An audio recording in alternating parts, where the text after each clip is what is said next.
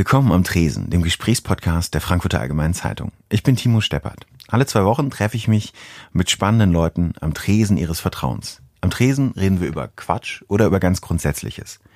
Ich will wissen, wie unsere Gäste zu dem wurden, was sie heute sind und was ich von ihnen lernen kann. Diesmal habe ich mich mit Horst Lichter getroffen.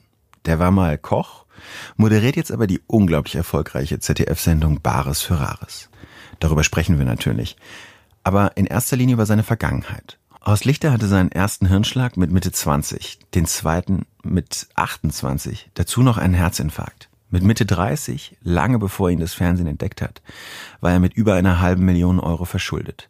Ich wollte wissen, wie man das macht, nicht aufgeben und wie es ist, wenn man plötzlich sehr erfolgreich wird. Wir fangen aber erstmal an mit seiner Kindheit in Rommerskirchen bei Köln. Am Tresen.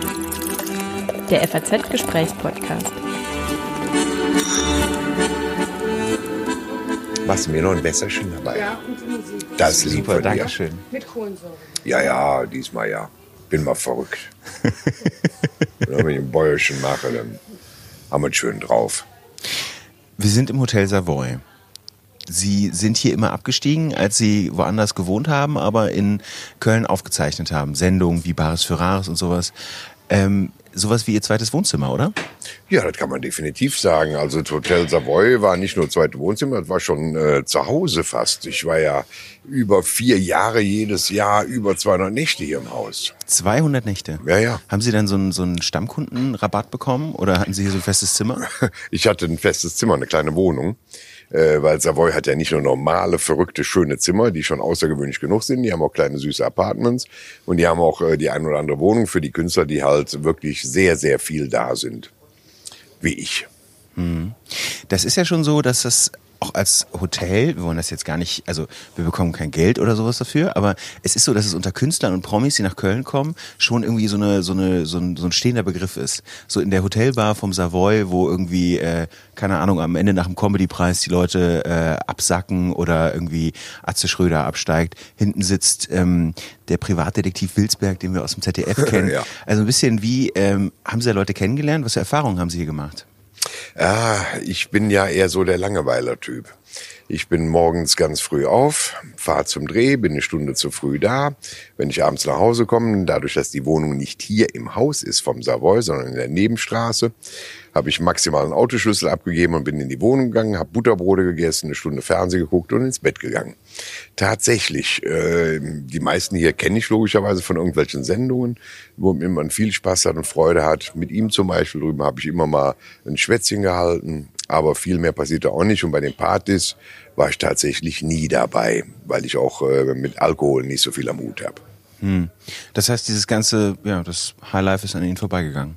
Oh nee, äh, Highlife ist ja mein Leben. Und für jeden sind andere Dinge schön. Ne, für mich sind Highlife, wenn ich ein Traummotorrad sehe und darüber erzählen kann, ein Sensationsmotor, Auto oder mit den Menschen, die ich halt sehr fest in meinem Herzen habe. Ich wollte ja gerne mit Ihnen heute auch so ein bisschen den Bogen schlagen. Anfangen in Rommerskirchen, wo Sie, wo Sie aufgewachsen sind, äh, über Bergmänner hin zum Glück. Sie sind nach, durch Kroatien gereist und natürlich müssen wir über Bares Ferraris sprechen. Ja, logisch. Klar. Ja, hallo. Ähm, w- vielleicht fangen wir tatsächlich da an. Sie sind in Rommerskirchen aufgewachsen und Ihr Vater war Bergmann. Was, was war das für eine Kindheit? Eigentlich eine schöne Kindheit. Eine Kindheit, wie ich sie heute vielen wünsche, in vielerlei Hinsicht. Zum einen, dass wir halt ernsthaft bestraft wurden, damit wir mal Stubenarrest bekamen, weil wir lieber draußen waren. Das heißt, wenn du was verbrochen hast und musst mal einen Tag drinnen bleiben, war das schon äh, schlimm, obwohl Kinderzimmer schön war. Aber wir waren lieber draußen. Wird heute manch einem Kind gut tun, wobei es auch nicht überall machbar ist und so einfach in der Großstadt die Kinder zum Stra äh, Spielen auf die Straße zu schicken. Äh, es war behütet, es war halt ein Dorf und es war eine ganz andere Zeit. Das ist grausam manchmal für mich. Nee, nicht grausam. Grausam ist das falsche Wort. Ähm, ja, eher erschreckend zu sehen, dass man auf einmal erzählt wie seine eigenen Eltern. Äh, meine Kindheit liegt ja doch verdammt lange zurück und es war eine andere, für mich heute gesehen, schönere Zeit. Alle Nachbarn kannten sich, man hat sich geholfen, der eine hat gebaut, die anderen waren alle da, der eine hatte Notfall, alle waren da, irgendeiner hatte irgendeine Feier, alle haben gesammelt, alle waren da. Es äh, war einfach ein sehr schöner Zusammenhalt. Die Straßen waren noch relativ leer von Autos. Das heißt, wir sind noch gucken gegangen, wenn was Tolles kam. Äh, man kannte seine Geschäfte alle. Wenn ich überlege, wir hatten in dem Dorf damals, ich glaube, vier Metzgereien, die alle für sich eine Welt waren. Wir hatten vier Bäckereien, die alle für sich eine Welt waren. Äh, als der erste kleine Supermarkt kam, war das eine Sensation. Und wenn ich mir den heute angucke, wie er damals aussah, war das auch nicht mehr wie ein größerer Tante-Emma-Laden. Äh, es war alles netter. Jeder hatte auch seine Probleme, wie heute vielleicht auch, aber anders geartet. Und die Zeit lief langsamer. Ja, ähm, Weihnachten war sehr lange hin, die Ferien waren sehr lang. Es war tatsächlich, das hört so ein bisschen an wie Wehmut, aber wir wurden halt auch anders erzogen. Auch das sind Dinge, die mir heute hier und da fehlen. Äh, wir Kinder haben ernsthaft die Erwachsenen auf der Straße gegrüßt. Das gehörte sich so. Wir haben auch äh, jede Menge Mist gebaut, was kaputt gemacht. Wir haben Kirschen geklaut, alles Mögliche. Ähm, dann wurde mal der Hosenboden stramm gezogen, dann war gut. Da wurde keine Anzeige geschaltet und vom Lehrer hatte man auch den nötigen Respekt, dass du auch zugehört hast im Unterricht. Da ist keiner aufgestanden rausgegangen. Da musste keiner bewaffnet sein. Das war alles in allem irgendwo tatsächlich eine, zumindestens in der Erinnerung, heilere Welt als heute ist so ein bisschen der Blick einfach, den man als Kind auf die Kindheit hat, oder? Also so ein bisschen, wenn man, wenn man eigentlich eine glückliche Kindheit hatte und so ein bisschen mit Kinderaugen auf das zurückblickt, weil man war ja noch nicht derjenige, der man heute vielleicht ist und sah vielleicht auch die Probleme, die es da gab. Das ist mit Sicherheit so. Aber nichtsdestotrotz äh, hat sich so viel verändert, wo ich heute denke, äh, nimm mal ein Beispiel. Ähm, ich kann mich nicht erinnern, dass sich in meiner Kindheit und Jugend, auch im jungen Erwachsenensein, so viele Menschen unentwegt beschwert haben über alles. Heute kann man ja mit reden, mit wem man möchte. Und man ist innerhalb weniger Sätze auf einmal in der Politik, in der Umwelt, in diesem, in jenem, in welchem. Und alles sind große Probleme, die unentwegt gewälzt werden müssen. Und keiner ist mehr einverstanden mit irgendwas.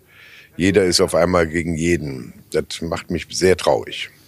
Aber also ich, ich, waren die Probleme nicht damals auch schon da? Also ich meine, damals gab es eben Probleme, die, keine Ahnung, da waren noch, wenn man es jetzt ganz dramatisch nimmt, wenn man es ganz dramatisch nimmt, da gab es dann noch irgendwie, äh, keine Ahnung, ehemalige Nazis, die noch in, im Staatsdienst waren oder so. Man hat die Problematisierung noch nicht gehabt, oder? Also so ein bisschen, dass der Blick darauf irgendwie einfach ein anderer war.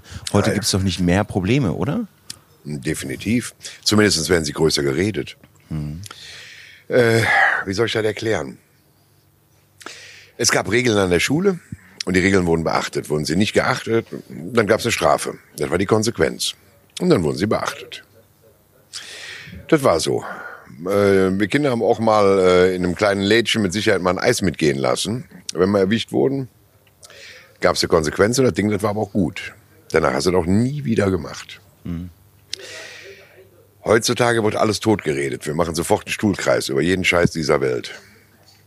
Was mir so ein klein bisschen fehlt, ist tatsächlich, dass man mal sagt, okay, ähm, ähm, weißt du, das, was immer ähm, gerufen wird von den einzelnen Seiten, fehlt jedem Einzelnen. Das ist äh, die Demo, dass es uns allen wirklich scheiße gut geht.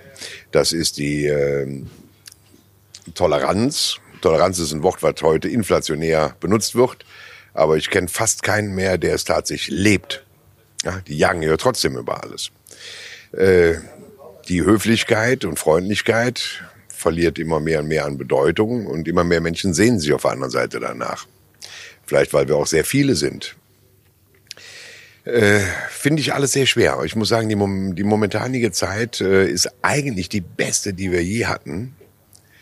Aber wir machen sie selber zum größten Problem. Mhm. Mhm wenn Sie selber, Ihr Vater war ja Bergmann und äh, Sie selber haben ja auch später als Bergmann gearbeitet. Mhm. Ist das eigentlich, haben Sie, haben Sie einen Bezug jetzt zum Beispiel, wenn äh, gegen, gegen Braunkohle demonstriert wird, was den Klimawandel betrifft? Äh, macht das was mit Ihnen? Äh, betrifft Sie das oder ist das quasi so abgeschlossenes Kapitel? Mit dem Braunkohletagebau haben wir auch nichts mehr zu tun? Ja klar ist das ein, ein Thema für mich. Ich habe ja lange genug da gearbeitet. mein Vater hat da gearbeitet bis zu seinem Tod. Mein Großvater und mein Urgroßvater haben da gearbeitet. Äh, man darf nicht vergessen, das hat ja auch eine Region ernährt. Und es war ja auch lange, lange Zeit für alle Menschen gut. Da hat ja nie irgendjemand was Böses drüber gesprochen, davon mal ganz abgesehen. Es ist wichtig, dass wir heutzutage über den Klimawandel reden. Es ist wichtig, dass wir was tun dagegen, und zwar jeder Einzelne. Aber genau da fängt es für mich an. Was mich dann ähm, ja ärgert. Die gehen auf die Straße, demonstrieren, machen, tun alles Mögliche. Wenn jeder Einzelne bei sich persönlich damit anfangen würde, im Kleinen etwas zu tun, könnte man so unendlich Großes bewegen. Es ist wichtig, dass Menschen auf die Straße gehen, um ein Umdenken in der gesamten Gesellschaft zu bewegen. Das ist vollkommen richtig und Gott sei Dank dürfen wir das. Aber bitte nicht für jeden Scheiß. Mhm. Ja, das macht nur die Gesellschaft kaputt. Das funktioniert dann auch nicht mehr. Weil wir leben in einer Gesellschaft und wenn wir in einer Gemeinschaft leben, muss es in der Gemeinschaft Regeln geben. Wenn die Oberen nicht drauf hören, dann muss das Volk auf die Barrikaden gehen, um ein Umdenken zu machen. Nur sobald das Umdenken eintritt, muss man auch wieder Bewegung reinkommen lassen. Also mir tut's schon leid für die Menschen, die da arbeiten, ja.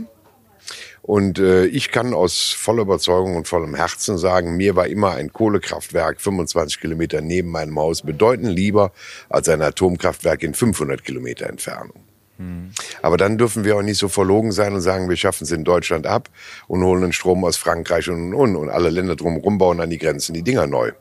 Auch schwierig. Mitlaufen bei Fridays for Future? Also ich persönlich niemals.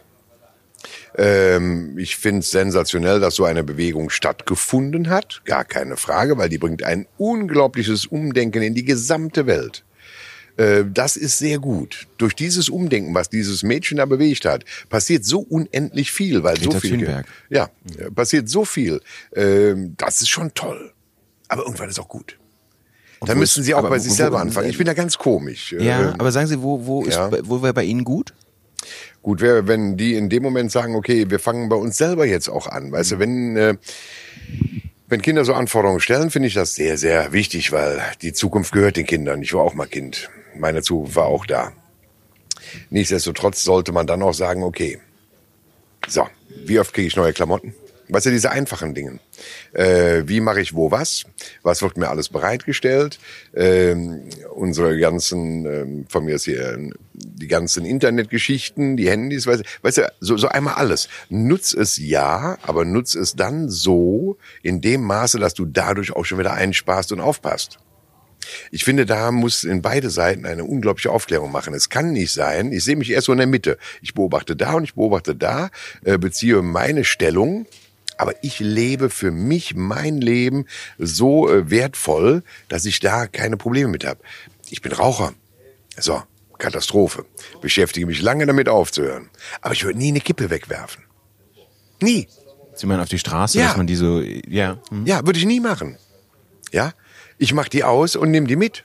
Ich habe immer ein Tütchen bei oder einen kleinen Aschenbecher. Kann ich dir sogar zeigen. Den habe ich sogar hier in der Tasche. Habe ich immer mit. Ist mir ganz wichtig. Mhm. So, hier sammle ich die Kippen drin. Mhm. So, und dann kommen die dahin, wo sie hingehören. Aber dann sehe ich junge Menschen, die rennen mit der Kippe rum und schmeißen es auf die Straße. Ich äh, krieg die Krise, wenn ich an der Autobahn fahre und fahre eine Abfahrt runter und sehe da Müllberge liegen. Das gehört unter Strafe und zwar ganz heftig.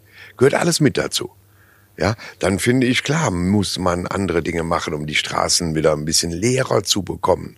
Aber da muss man einen vernünftigen, umsetzbaren Plan machen, dass man sagt, so, wie ist es möglich, dass die Menschen zur Arbeit kommen? Ja, von mir ist mit Elektrobussen, mit S-Bahnen, was auch immer. Aber das muss auch bereitgestellt werden. Irgendwie muss da was passieren. Und dann darf es nicht, ich habe heute im Radio gehört, die planen jetzt eine Strecke zu elektrifizieren äh, ins Bergische Land rein. Und haben sie jetzt mal ausgerechnet, kostet 300 Millionen Euro. Umbau dauert zehn Jahre. Jetzt kommen aber erstmal die Jungs, die erstmal ausrechnen, ob sich das irgendwann rentiert. Hm. Dominik Falle, das dauert zu lange. Das dauert zu lange. Wie kann es denn schneller gehen? Ja, wie kann es schneller gehen? Also Jetzt, äh, ich muss immer aufpassen, weil ich erzähle, weißt du, sonst äh, kriegen die Menschen einen falschen Eindruck von mir. Mhm. Weil ich bin ein harmoniesüchtiger Mensch, aber mich regt halt auf, wenn man nur schimpft, aber nicht selber seinen Arsch bewegt. Ja. Ähm, und ich kann davon reden, weil ich es immer getan habe und rund um die Uhr mal locht habe. Und ich bin da nicht böse drum. Ich habe viele, viele Jahrzehnte auf zwei, drei Arbeitsstellen gleichzeitig gearbeitet, um durchs Leben zu kommen. Deswegen kann ich darüber reden. Ich finde, der Straßenbau gehört in ein Drei-Schichtsystem. Der gehört sieben Tage die Woche. Und da dürfen nicht 150 Baustellen gleichzeitig eröffnet werden, nur weil dann schon mal Geld fließt, wenn die abgesperrt werden. Ja, und wenn man dann aber die Arbeiter dementsprechend entlohnt, also darauf kommt es ja an, dann bezahl sie richtig, lass sie dann arbeiten in drei Schichten und dann sind die Straßen in der dreifachen Zeit fertig und du kriegst schon wieder entspannt. Mhm. Bau etwas schneller, plan etwas vernünftiger. Es gibt andere Länder, die machen uns ja mittlerweile vor. Aber wir verwalten uns dann auch teilweise zu Tode. Sie sind aber bei den Sachen immer sehr konkret, ne? Also das habe ich auch so gemerkt, ja. als ich Sachen so geschaut habe und gelesen habe mit mhm. Ihnen, dass Sie, dass Sie das so dieses dieses Schweben, wenn man irgendwelche großen Pläne, dass Sie lieber über ganz konkrete Sachen reden, ja. wie wir reden über den Klimawandel, Sie reden über Straßenbau, wie man das schneller ja. und besser machen kann. Ja, ja, weil ähm, das ist doch logisch. Weißt du, ich ich kann natürlich rumträumen und sagen, wir müssen diese Erde schützen. So, ganz wichtig. So, aber dann muss man entweder mal einmal global gucken auf die gesamte Erde und sagen, okay, wo geht hier der Punk ab? Wie kann man das ändern? Lösungsorientiert denken. Nicht zu Tode diskutieren. Dann ganz klar sagen, pass mal auf. Step by Step ändern wir das jetzt. Und zwar wirklich rigoros und konkret durchgehend. Dieses ewige zu Tode diskutieren bringt keinen weiter. Außerdem läuft die Uhr ab. Was das Engagement der Jugendlichen betrifft, habe ich aufgehört zu fragen. Darum sollte sich das Gespräch auch nicht unbedingt drehen. Außerdem hatte ich den Eindruck, dass Horst Lichter dem grundsätzlich positiv, aber skeptisch gegenübersteht. Gehen wir nochmal zurück in Ihre Kindheit. Mhm. An den Küchentisch. Von dem haben Sie ein paar Mal gesprochen, als es darum ging, dass Sie später Koch geworden sind. Sie wollten ja. eigentlich Koch werden, weil dieses Zusammensein am Küchentisch Ihnen so viel bedeutet hat. Was ist denn da am Küchentisch der Familie Lichter? Was ist da passiert? Das, was ich jeder Familie wünsche. Es gab feste Zeiten. Das heißt, beim Frühstück waren wir alle zusammen, es sei denn, Vater hatte Nachtschicht oder ähnliches. Und dann haben wir gemeinsam gefrühstückt. Das heißt, äh, da gab es eine Regel, wir haben da gesessen, dann wurde äh, kein Fernseh, lief kein Fernseh, lief kein Radio, da wurde erzählt und da wurde lecker gefrühstückt. Es wurde Mittag gekocht von Mama, und es war hervorragend, obwohl das der mit Sicherheit nicht jeden Tag Spaß gemacht hat zu kochen. Aber es war halt auch aus Geldmangel. Ja, wenn ich halt heute höre, wir haben kein Geld, um, um frisch zu kochen, finde ich auch schwierig. Ähm, wir hatten halt einen kleinen Garten und da hat Vater und Mutter noch angebaut ohne Ende und da hat man sich gegenseitig geholfen. Da wurde halt ein Suppenhuhn gekocht und da wurde eine Woche Essen rausgemacht. Einmal gab's eine Suppe, da gab's Frikassee, dann gab's das und dieses, jenes, welches. Das funktioniert alles. Äh, und dieses Mittagessen war wieder, wir kommen zusammen. Was hat wer erlebt? Wer hat welche Sorgen, welche Nöte? Es wurde zusammen gelacht, es wurde auch mal still da gesessen und gegessen. Ähm, war halt wichtig. Und für mich ist der Tisch ähm, das gesamte Leben im Prinzip. Guck mal, die Taufe eines Kindes findet am Tisch statt. Da essen alle die Familie. Die Kommunion, ich bin katholisch, oder Konfirmation, mein evangelisch, findet am Tisch statt. Das die erste Date, ja, ja, das erste Date, geht man mit jemand essen. Die Hochzeit, danach wieder Taufe und selbst die Beerdigung ist wieder irgendwo ein großer Tisch, wo man zusammensitzt und an den Verstorbenen denkt und dabei isst. Das war eigentlich immer seit Urzeiten so, dass die Menschen zum Essen rund ums Feuer kamen und haben zusammen da gesessen und gegessen. Da hat nicht jeder für sich alleine gegessen. Der eine in dem Zimmer mit einer Pizza und guckt das Programm, der andere da und guckt das Programm oder sonst irgendwas, sondern es gab immer Zeiten, wo wir Menschen zusammen waren, erzählt haben, gelacht haben, geweint haben. Ähm, das habe ich sehr genossen als Kind. Und das war der Grund, warum ich Koch werden wollte. Nicht, weil ich Lebensmittel liebe. Nicht, weil ich ein Sternekoch werden wollte. Blödsinn. Weil ich das liebe, zusammen zu essen. Das ist wunderschön. Mehr die Rolle des Gastgebers. Ja.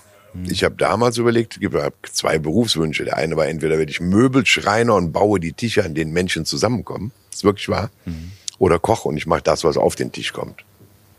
Haben Sie eigentlich immer noch den Tisch Ihrer Eltern? Den, den habe ich immer noch. Ja? Ja, klar. Was ist denn das für ein Tisch?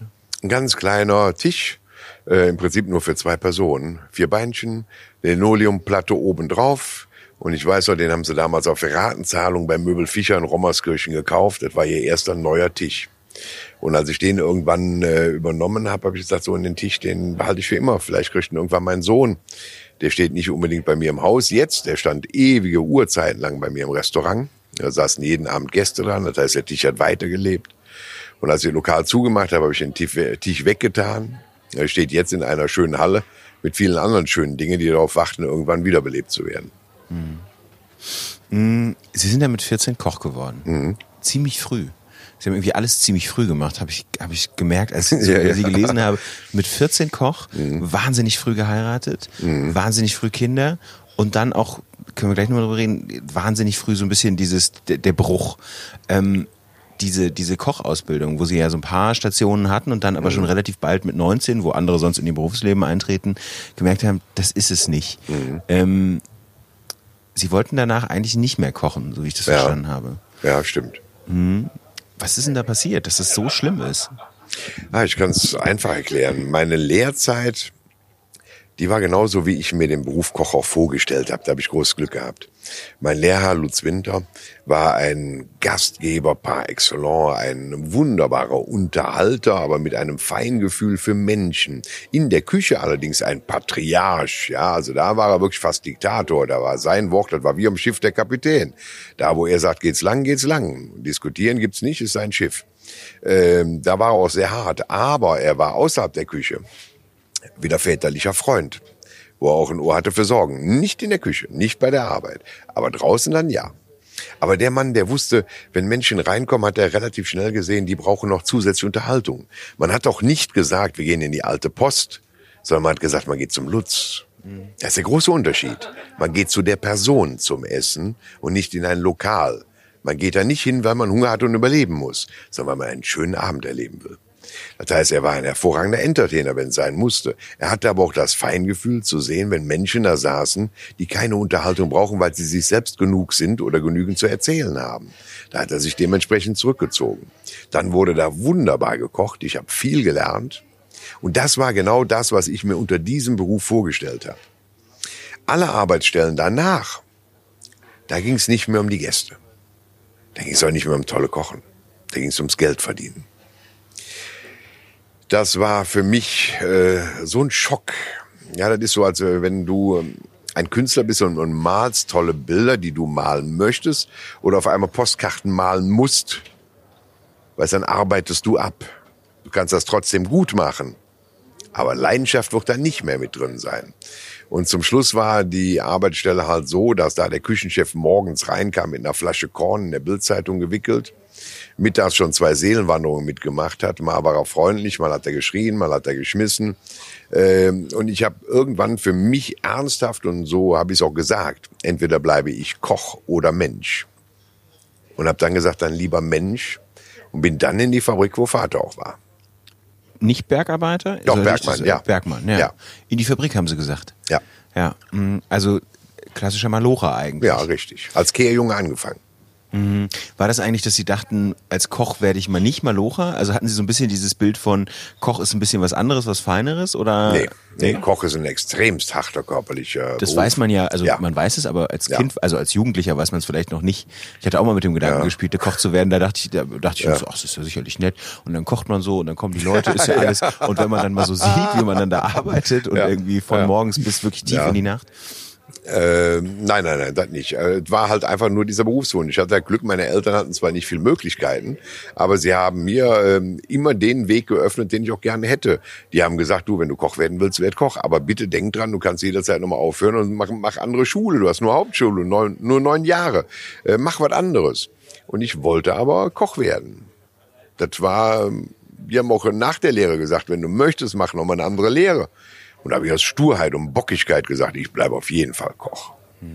Sie haben dann als Kehrjunge angefangen, wie Sie gerade Ja. sagten. Ähm, wissen Sie noch, also das ist ja schon verglichen mit dem Leben, was Sie heute führen. Das ist auch anstrengend, Sendungen aufzuzeichnen, da muss man fit im Kopf sein. Aber können Sie sich noch dieses Gefühl erinnern, wenn man so nach so einem, Sie haben ja zwischenzeitlich dann auch einen zweiten Job gehabt und einen dritten gleichzeitig. Können Sie sich noch an dieses Gefühl erinnern, wenn man abends ins Bett fällt? Ja, man ist schon nicht mehr äh, ins Bett gefallen, man ist äh, komatös weggeseicht. Ne? Das war so. Aber man war halt einfach auch müde. Und ich muss ganz ehrlich sagen, diese körperliche Arbeit hat mir immer gut getan. Die tut gut für den Körper und die tut gut für den Kopf. Ich bin heute, wenn wir 14, 16 Stunden gedreht haben oder was, äh, bin ich verständlicherweise komplett platt. Ich bin leer. Ja, aber das ist ein anderes müde sein als das, wenn du körperlich arbeitest. Deswegen machen ja heute so unendlich viele Menschen, die einen Bürojob haben, Sport. Ja, damit sie ihren Körper spüren. Dass sie mal an irgendetwas anderes müde werden, außer diese unglaubliche kräftezehrende Arbeit mit dem Kopf. Ja, weil ähm, ich habe da großes Verständnis für und kann da sehr gut mitfühlen, wenn Menschen auf einmal ausgebrannt sind, wenn die auf einmal so müde im Kopf sind, dass sie nicht mehr können. Ähm, für die wäre genau richtig zu sagen, okay, und jetzt mal körperlich mal sehen, was du geschafft hast. Und jetzt mal ein paar Briketts schöppen. Ja, why not? Mhm. Wie machen Sie es denn heute, also wenn Sie einen Ausgleich suchen? Nach so 16 Stunden Aufzeichnung Fitnessstudio oder? Äh, nee, wir haben ein bisschen was zu Hause, aber ich habe äh, so viel um die Ohren, was mir Freude macht, dass ich Ausgleich genug habe. Ich liebe meine Garage. Ja, ich liebe meine alten Autos und Motorräder daran rumzumachen. Ich liebe unseren Hund, den wir haben. Meine Frau liebe ich. Also ganz ehrlich, ich habe ein paar tolle Freunde und ich bin halt unglaublich gerne auch mal alleine. Ganz mhm. alleine. Was ist, wenn Sie alleine sind? Ruhe. Wunderbar.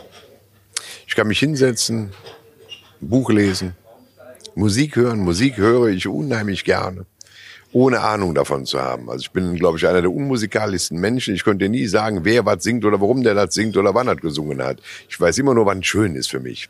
Und das liebe ich. Musik kann mich beeinflussen, das ist einmalig. Da höre ich wirklich von gregorianische Gesänge bis Rock, Pop, einmal alles querbeet. Das ist stimmungsmachend für mich tatsächlich. Ist es verändert sich der Blick auf die Dinge, wenn man selber mal richtig hart gearbeitet hat? Also ist da eine andere, klingt jetzt irgendwie blöd, aber eine andere Dankbarkeit oder sowas? Also, wissen Sie ungefähr, was ich meine vom ja. Gedanken her? Ja, ich glaube ja. Äh, ja, auf jeden Fall. Äh, ich habe vielleicht eine ganz andere Demut. Ähm, ein, eine Sache vorweg. Ich zitiere da einen alten großen Schauspieler, der auch sehr spät Karriere gemacht hat. Und der wurde von einem Journalisten mal gefragt, wie er dazu steht, da der erst so spät Karriere gemacht hat, ob das nicht schade ist. Und der hat dann was sehr Weises gesagt. Er sagte, wissen Sie, Gott sei Dank habe ich so spät erst Karriere gemacht. Sonst wäre ich zu einem Arschloch geworden. Ich glaube, wenn man nicht mal richtig geschuftet hat, mal gelitten hat, äh, weiß, wie die andere Seite aussieht, wie soll man dann genießen können oder das wertschätzen können, was man sich erarbeiten kann oder wenn das Glück einem hold ist, was man dann ernten darf. Ich muss ganz ehrlich sagen, ich bin jeden Tag, wo ich auf der Arbeit bin, bin ich happy, dass ich das da machen darf. Ich schaffe mir mein Umfeld ein bisschen selber, indem ich vorlebe, wie wir sein sollen. Ich bin höflich, ich bin freundlich, ich bin pünktlich. Ich habe für jeden ein Ohr. Ich helfe jedem, auch privat, wenn es irgendwo sein muss, ähm, weil ich mir mein Umfeld damit ja auch selber schaffe. Ja, weil ich gebe. Ich lebe vor. Ja, das ist genau wie das Thema mit Umweltschutz. Ich lebe vor. Nur dann hast du auch meiner Meinung nach wirklich und ernsthaft äh, die Grundlage auch mal zu fordern. So, und äh, das ist ganz wichtig. Ich könnte mir zum Beispiel nie von einem jungen, studierten Menschen erklären lassen, wie ähm, eine Firma funktioniert. Das Prinzip Unternehmensberater. ja, aber ganz ehrlich, ähm, mit Sicherheit ist dieser Mensch intelligenter und er hat bedeutend mehr gelernt als ich in meinem Leben. Das mag alles stimmen. Er ist gebildeter. Aber er hat noch nie gezeigt, dass er das, was er theoretisch beherrscht, in der Praxis umsetzen kann, weil die Praxis ist etwas anderes. Ich kann am Trockenen schwimmen lernen, alle Bewegungen. Das heißt aber noch lange nicht, dass ich im Wasser oben bleibe. Mhm. Weil da kommt nochmal eine Strömung von links, von rechts, von oben, von unten. Da sind Verwirbelungen, da ist Salzwasser, Süßwasser, weiß der Deibel was auch immer. Das funktioniert nicht so einfach im Leben. Wenn jemand aber kommt, und deswegen habe ich immer Freunde gehabt und, und meine Vorbilder waren immer Herrschaften, die bedeutend älter waren als ich, die ihr Leben gelebt, überlebt haben. Wer waren denn Ihre Vorbilder? Oh, das sind alles Herrschaften, die man so nicht kennt.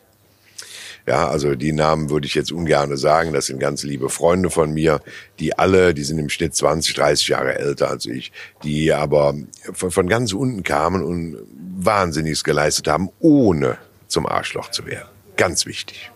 Mhm. Und wie macht man das? Nicht zum Arschloch werden? Durch Demut. Durch, hm. Ja, es ist Demut. Das ist ganz wichtig. Ähm, weißt du, manchmal könnte ich, ähm, ich habe viele alte Schauspieler, Mario Adorf kennengelernt, ja. Ähm, wenn der Mann dir gegenüber sitzt, das ist eine Erscheinung, das ist so ein, ein unglaublich fantastischer, toller Mensch. Aber der ist noch so wie die ganzen großen, echten Stars. Der sagt jedem noch guten Tag, wenn er irgendwo reinkommt. Der grüßt jeden. Der ist dankbar, weil der hat ein hartes Leben hinter sich. Aber so sind sehr, sehr viele von den wirklich Großen. Die wissen, dass jedes einzelne Zahnrädchen wichtig ist für das, wo sie sein dürfen. Ich erkläre das viel jungen Menschen, die bei uns arbeiten. Dann sage ich immer, du, pass auf, damit sie mich verstehen. Ich sag, wir sind eine Rolex. Eine Uhr, was ist das? Es gibt einmal die Marke, das ist Rolex, da steht da der Name drauf. So. Was ist die Uhr aber? Da drinnen sind unendlich viele kleine Schräubchen, Zahnräder, Platten und und und. Die sind alle wichtig, damit die Uhr läuft. Die hat ein schönes Gehäuse, die hat ein schönes Ziffernblatt, was man sieht, die hat ein tolles Armband. Ingenieure und, und Uhrmacher haben diese Uhr mal entwickelt. Was ist die Uhr aber wert, wenn ich zwei Zahnräder wegnehme? Dann ist die Marke noch da. Aber die Uhr läuft nicht mehr. Was ist die Uhr wert, wenn ich die Marke entferne? Dann ist es auf einmal nur noch eine Uhr. Dann zählt nur noch der Materialwert. Sei dir bewusst, wo du da stehst und jedes einzelne Teil ist wirklich und ernsthaft wichtig fürs Große und Ganze. Und deswegen muss man miteinander arbeiten und zwar so, dass es keinem wehtut, gerecht und sozial miteinander. Und dann verstehen Sie besser, was ich meine. Wann ist in Ihnen das erste Mal, ähm, wann hatten Sie das erste Mal das Gefühl, dass Sie nicht mehr Zahnrad sind, sondern Rolex, die Marke? Oh Gott, das ist aber jetzt äh, ein großes Wort von Ihnen, dass ich die Marke bin. Vielleicht bin ich ja nur Ziffernblatt. Ja, also das würde ich jetzt nicht sagen. Äh, äh, tatsächlich bis heute immer noch nicht. Ist ganz verrückt. Ich darf heute Abend in, in einer Fernsehshow sein und habe eben gehört, wer alles da ist. Und ich bin immer noch verwundert, wie der Junge aus dem Dorf, da ich sage, da sitze ich bei.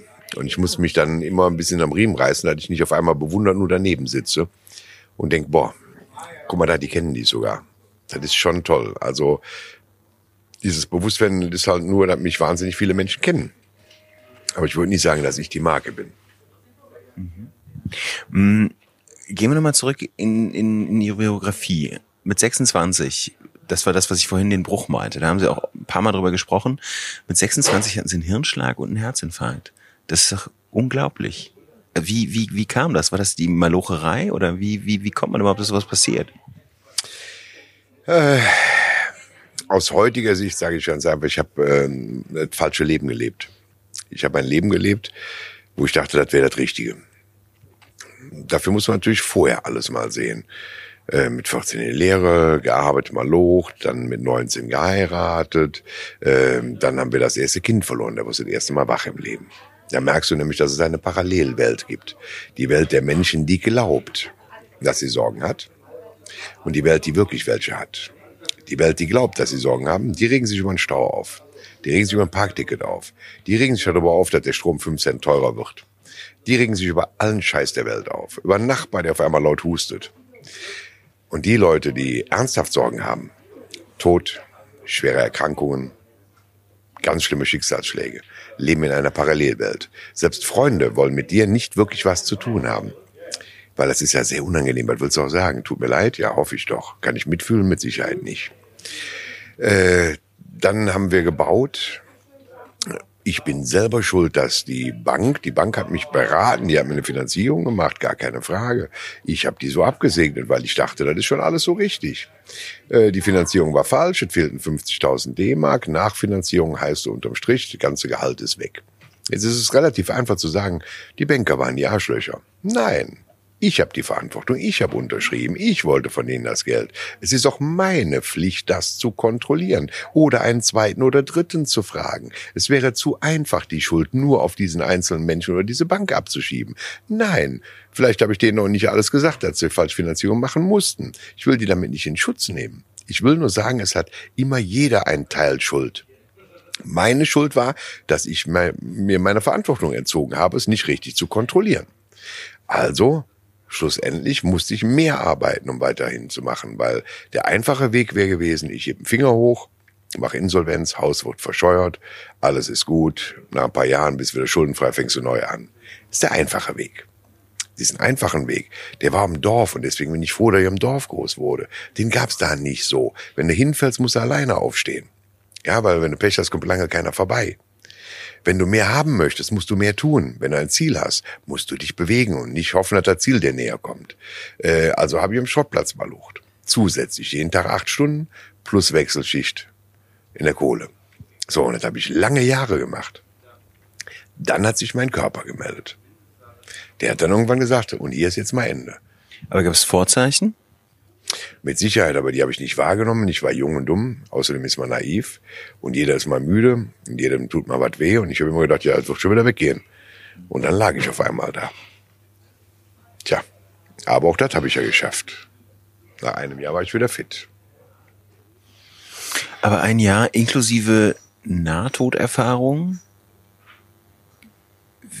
Was verändert sich danach?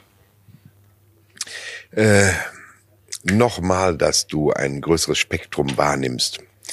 Äh, ich war ja danach in einem Reha-Zentrum und habe wahnsinnig viele tolle alte Herrschaften kennengelernt, weil da waren natürlich keine Jungen, die schwerst krank waren. Und die haben mir erzählt aus ihrem Leben, was sie erlebt haben, überlebt haben.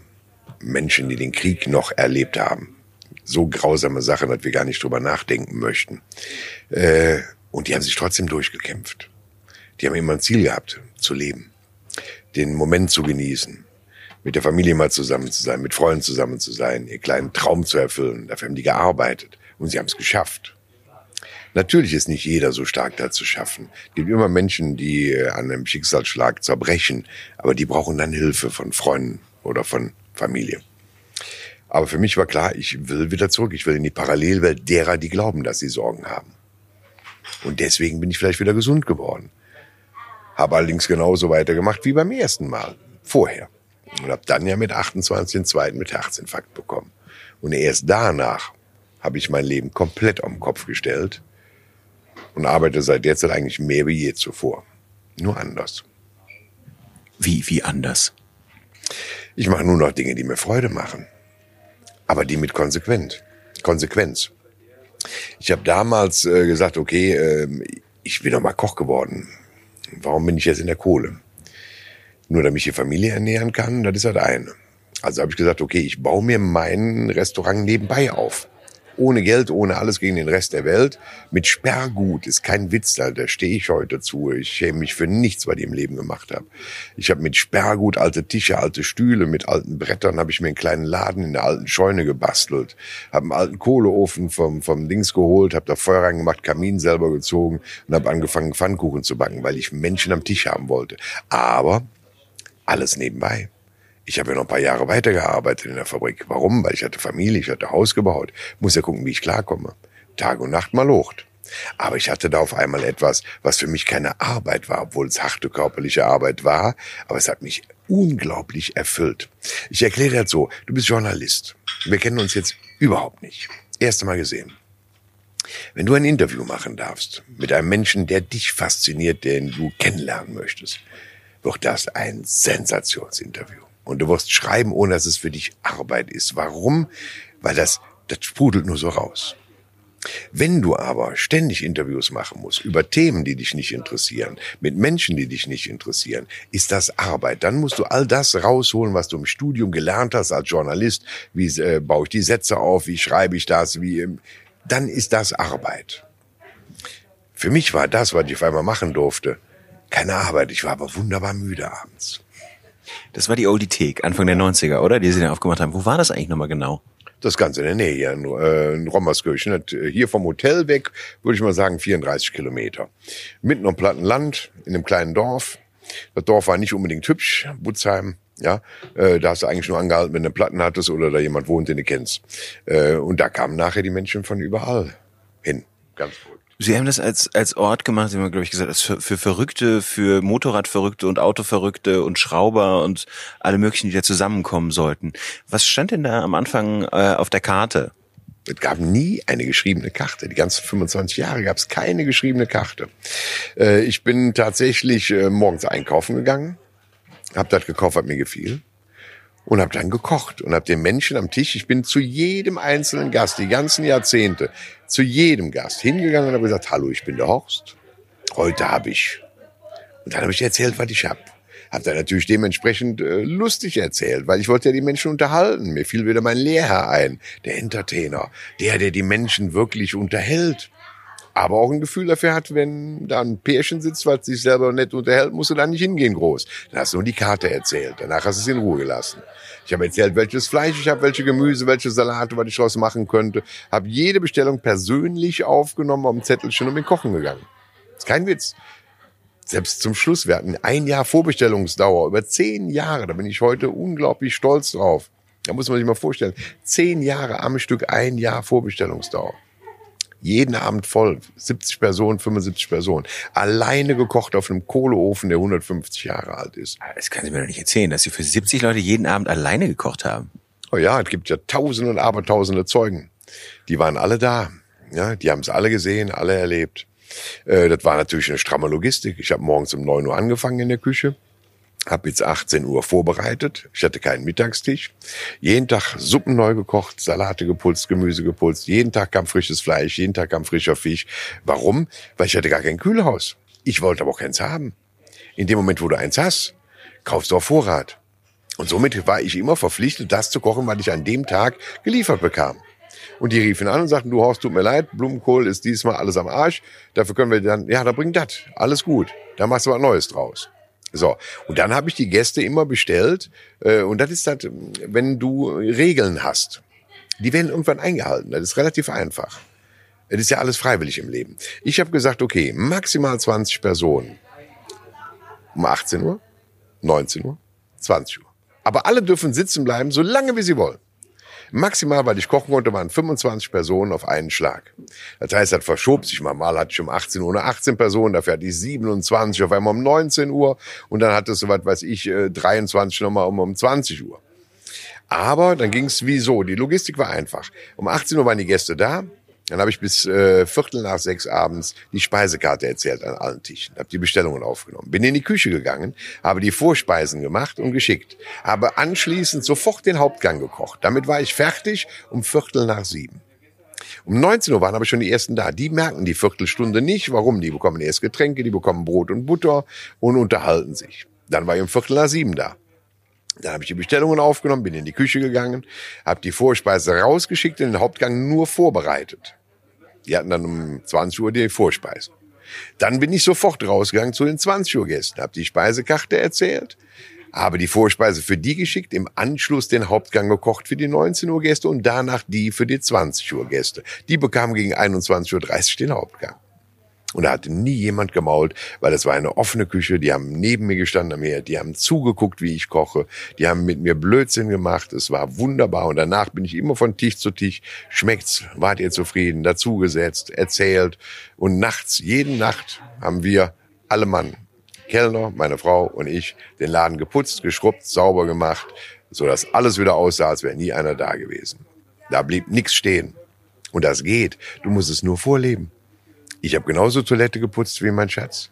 Und damit hat auch jede Kellnerin die Toiletten geputzt, weil es selbstverständlich war. Es war keine niedere Arbeit, es war eine notwendige. Hm. Das ist ja so ein bisschen, das war glaube ich erst ähm, auch so richtig erfolgreich ab dem Punkt, wo das, wo das Fernsehen sie entdeckt hat.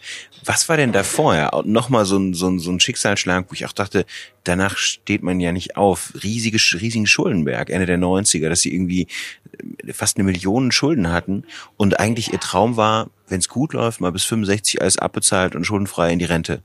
Wie, wie war das passiert und, und was macht man dann? Ja, was macht man dann? Äh, genau wie beim ersten Mal beim Haus, mehr arbeiten.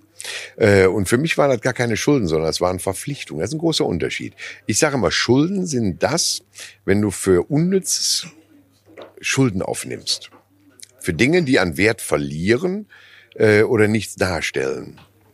Ich hatte eine Million Euro Verpflichtungen meiner Bank gegenüber für, ich hatte mittlerweile das Gebäude gekauft, wo der Lokal drin war, dahinter das Grundstück gekauft, damit mir da keiner zubaut und mir die Grundlage entzieht, ein Lokal machen zu können. Ich musste Kredite aufnehmen, um damals die äh, Brandmeldeanlage, die Löschanlage, alles einzubauen, die ganzen Auflagen zu erfüllen, die nach und nach immer heftiger wurden. Das kam durch äh, Auflagen.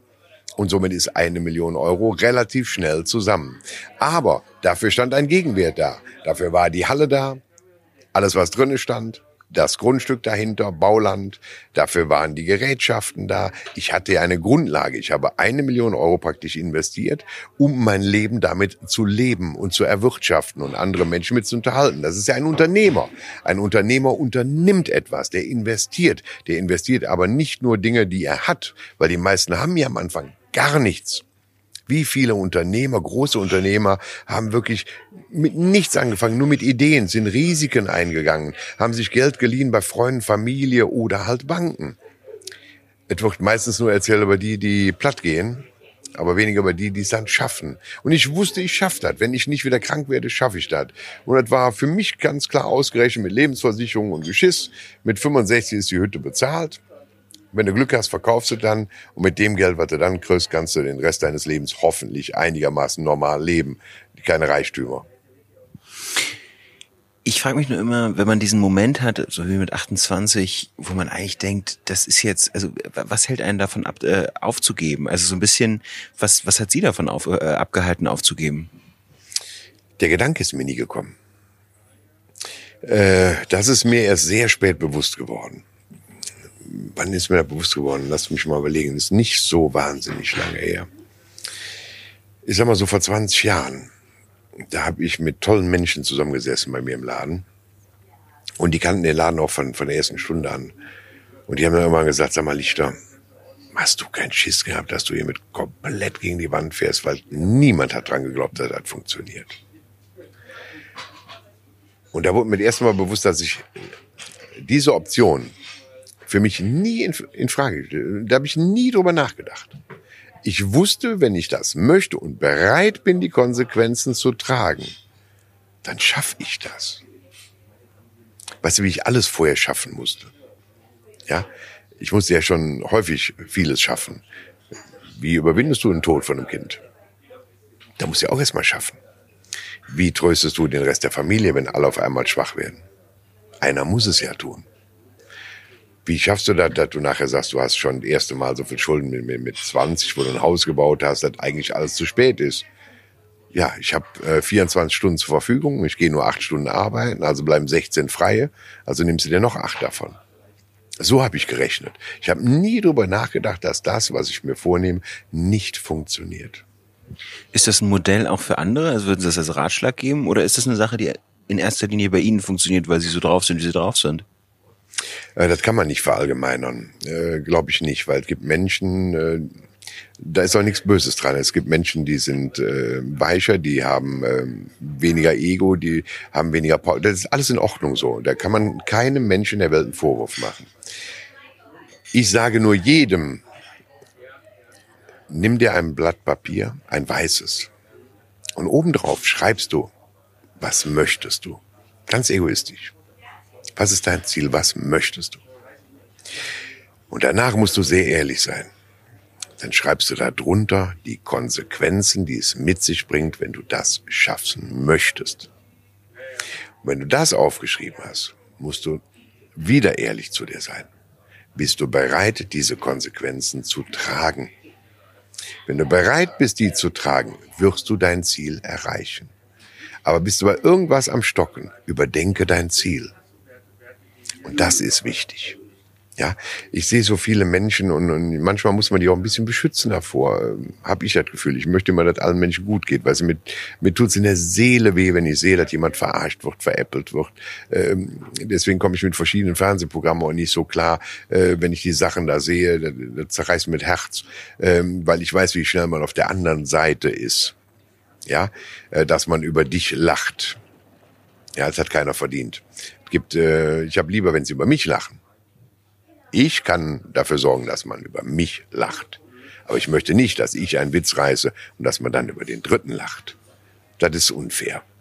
Ja, und äh, deswegen kann man nicht so sagen. Aber wenn du dir diesen Zettel machst und ganz klar sagst, möchte ich, was weiß ich, ein Freund äh, extremst angespannt im Beruf, hat oft da gesessen, hat geweint, hat gesagt, ich möchte doch nur der beste Familienvater der Welt sein. Ich sag, du, die, die äh, Lösung liegt auf der Hand. Der, wie? Ich sag, das ist ganz einfach. Dann brauchst du einen Job, wo du morgens hinfährst, am frühen Abend zu Hause bist und Wochenende frei hast. Und dann ist dein Lebensmittelpunkt deine Familie. Dann gehst du arbeiten zum Überleben. Solange du aber beruflich so eine Karriere machen möchtest und so viel äh, Wünsche hast, materiell, ist das nicht zu vereinbaren. Weil dann wird deine Familie alleine sein. Und dann musst du damit leben, dass die Kinder äh, das doof finden, dass der Papa so selten da ist, dass deine Frau irgendwann sagt, sag mal, Alter, äh, wieso sind wir überhaupt verheiratet? Beschwer dich nicht. Das war die Konsequenz des beruflichen Werdegangs. Entweder nimmst du sie mit auf die Reise oder du gehst nicht auf Reise. Es ist ganz schwer, da äh, eine saubere Lösung zu finden.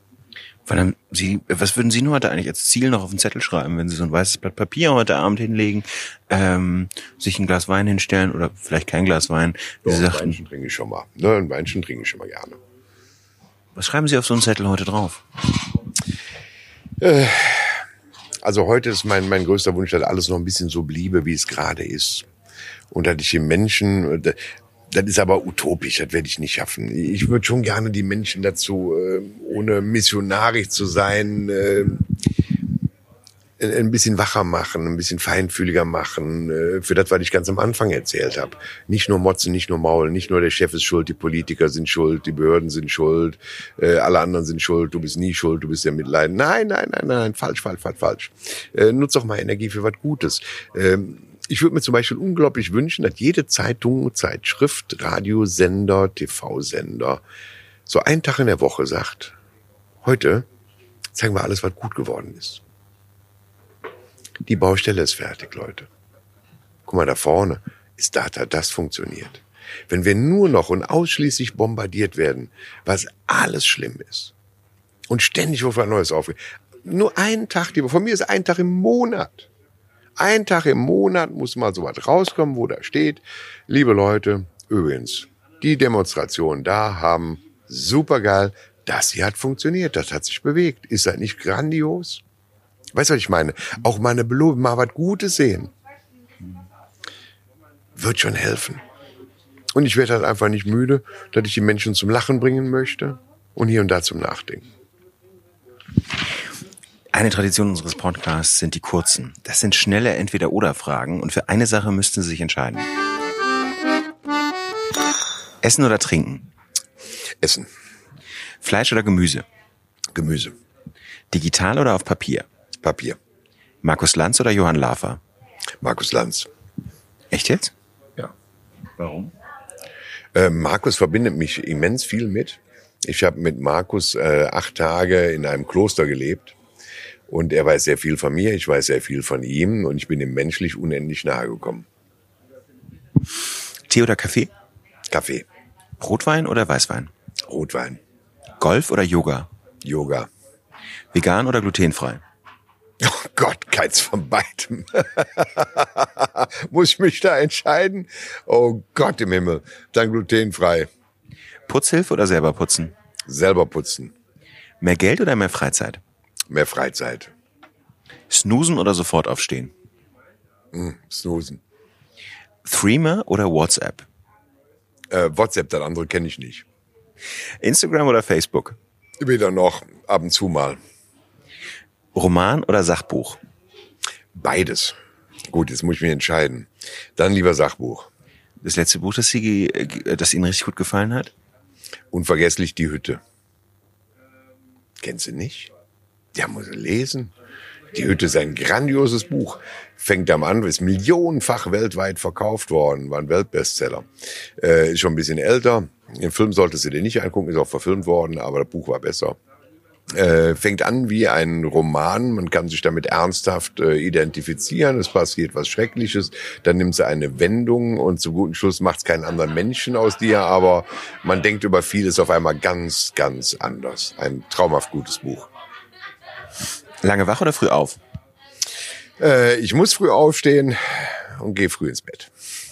Verkaufen oder kaufen? Kaufen, Sammeln oder weiterverkaufen? sammeln, Zug oder Flugzeug? Zug. Wie konsequent können Sie es durchziehen mit dem Zugfahren hier in, zwischen Ihren, auf Ihren, auf Ihren Reisen durch Deutschland zu irgendwelchen Drehorten oder sowas? Oh Gott, äh, hervorragend. Ich bin schon immer mehr Zug gefahren als geflogen. Es gab eine Zeit, da bin ich sehr viel geflogen in Hamburg. Äh, das lag aber daran, weil ich das Restaurant noch hatte und musste schnell hin, schnell zurück. Und die letzten Jahre, äh, ich liebe Zugfahren. Selbst die Verspätung macht mir nichts aus, weil sie ist immer noch kürzer als im Stau stehen. Davon mal ganz abgesehen. Ich liebe im Speisewagen zu sitzen, selbst wenn der kaputt ist. Äh, ich kann da nicht sitzen, äh, habe was zu trinken, kann Pipi machen gehen im Stau, lerne immer neue, nette Menschen kennen, kann mir aber einen Kopfhörer aufziehen und sagen, ich bin nicht da. Äh, Ich mag Zug fahren. Wann hat das eigentlich mit Ihrem Schnauzer angefangen? Den Schnurrbart habe ich seit meinem 19. Lebensjahr. Das heißt jetzt seit 39 Jahren. Ähm, nee, 39 Jahre. warte, Ich bin jetzt 58, zieh mal 19 ab. Okay, ich habe gelogen. Aber mit 19 Jahren habe ich ihn wachsen lassen. Das lag aber daran, weil ich ja mal exzessiv Sport gemacht habe. Und ich wollte halt aussehen wie die Gewichtheber im vorigen Jahrhundert. Die hatten so einen Ringelanzug an, zwei Eisenkugeln in den Händen und die hatten also einen Schnäuzer. Nur deswegen kam der Schnäuzer mit 19.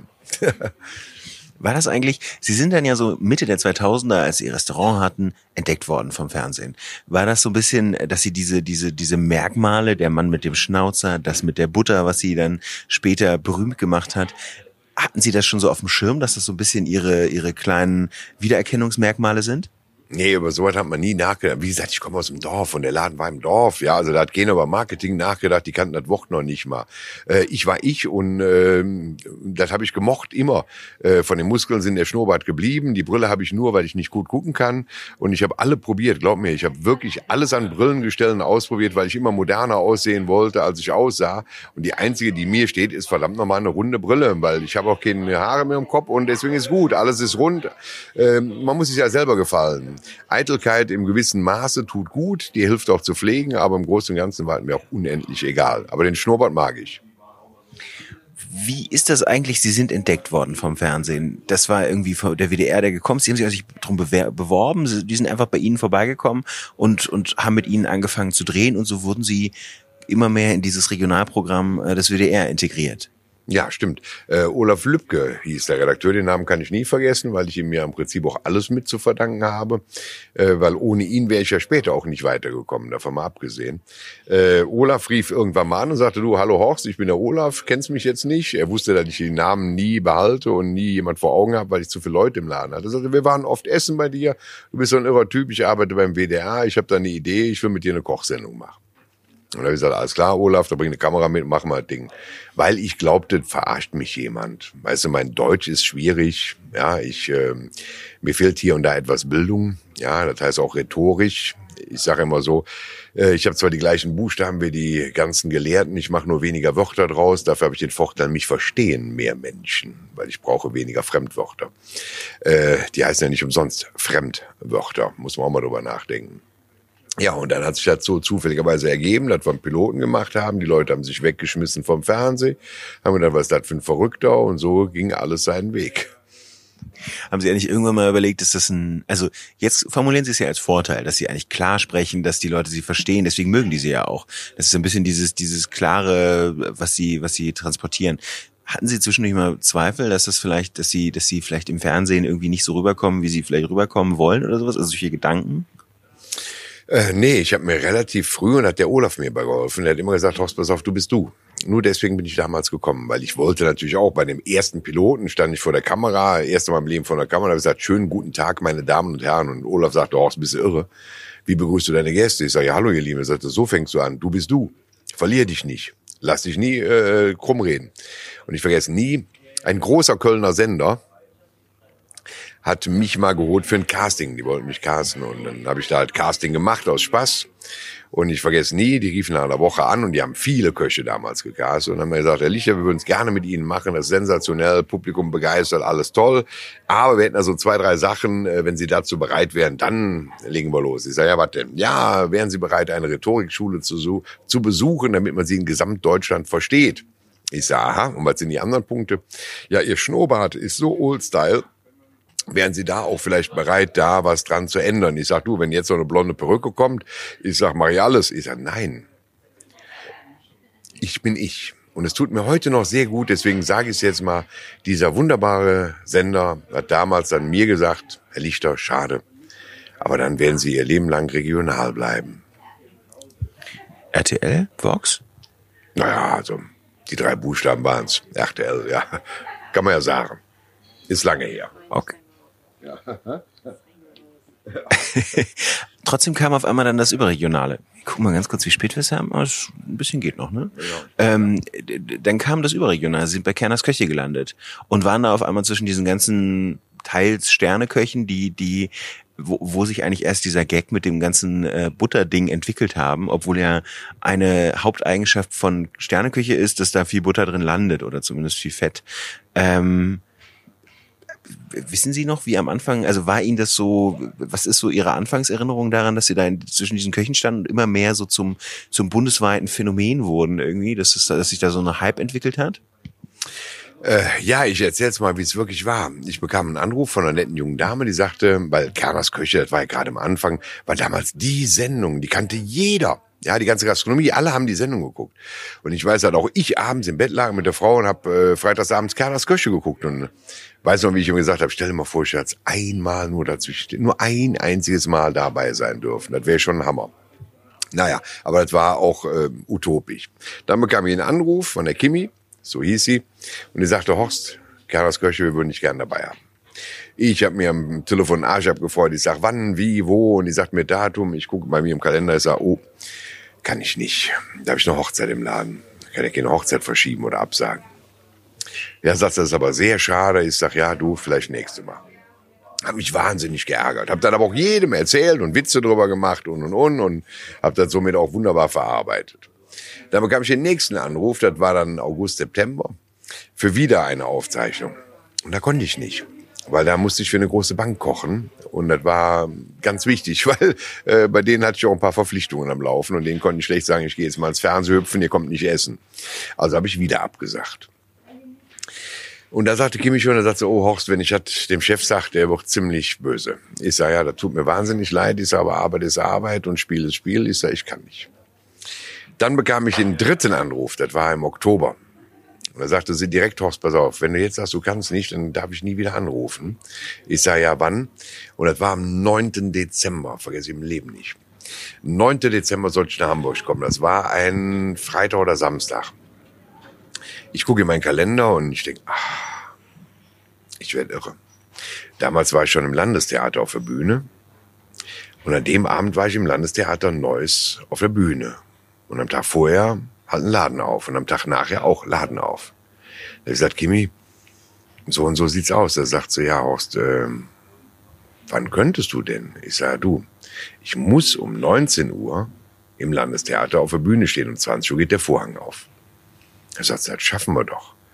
Dann haben die mich ernsthaft freitagsabends nach Kochen, 23 Uhr, mit dem Auto abgeholt in Rommerskirchen, nachts vier Stunden nach Hamburg, ich habe die ganze Nacht nicht gepennt vor lauter Aufregung. Am nächsten Morgen, 11 Uhr ins Studio. Dann durfte ich eine Sendung mitmachen. Danach ins Auto, runter nach Neuss, im Theater abgesetzt. Und die erste Stunde vom Programm war auf einmal nur noch Kerners Köche. Und die Leute haben sich weggeschmissen vor Lachen. Äh, ich war unglaublich aufgeregt, ja. Habe viele Rezepte hingeschickt, die ich äh, kochen wollte. Und dann kam Gott sei Dank eine sehr vernünftige Selbsterkenntnis. Am Anfang habe ich gedacht, du musst zeigen, dass du wirklich kochen kannst. Hab die tollsten Rezepte aufgeschrieben. Und nur plötzlich wurde mir was bewusst. Warum wollen die dich haben? Die haben Weltklasse-Köche da stehen. Sterneköche. Weißt du, dafür schlachtet sich das Vieh ja selber. Und warum holen die so einen Typen aus dem Dorf? Und da fiel mir wieder ein, was Olaf gesagt hat. Horst, bleib du. Du musst immer du bleiben. Und da habe ich mein ganzes Rezept umgeschmissen. Und habe gesagt, ja, das mach ich lecker. Das mir schmeckt. Scheiß drauf, was die anderen sagen. Ja, und was gab es?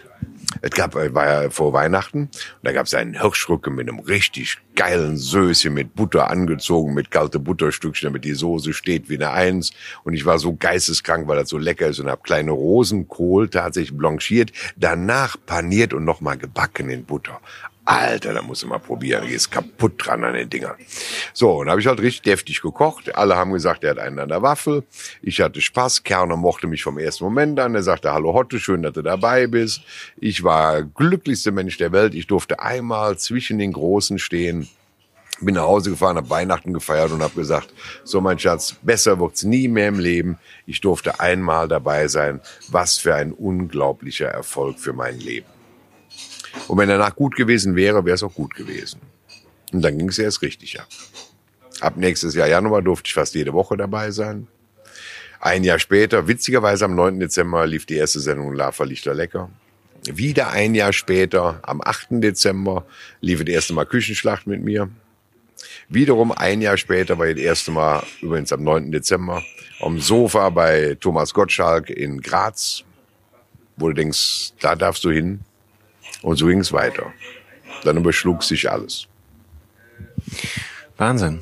Ähm, Sie haben vorhin das erzählt, Sie hatten mal mit Markus Lanz zum Beispiel ein Buch darüber gemacht, ein Interviewbuch über, über diese Sachen, den Bruch zum Beispiel in den 20ern, diese ganzen harten Sachen, die Sie durchgemacht haben. So ein bisschen war es ja immer so, dass Sie nicht als Koch groß wurden. Das sind ja die wenigsten Fernsehköche, dass sie als Koch, sondern als Typen irgendwie durchkommen. Sie haben da viel von sich erzählt und haben auch viele, also vielen Leuten hat es auch sicherlich Kraft gegeben und geholfen. Hm, haben Sie im Nachhinein manchmal bereut, dass Sie vielleicht zu viel erzählt haben oder zu viel von sich preisgegeben haben?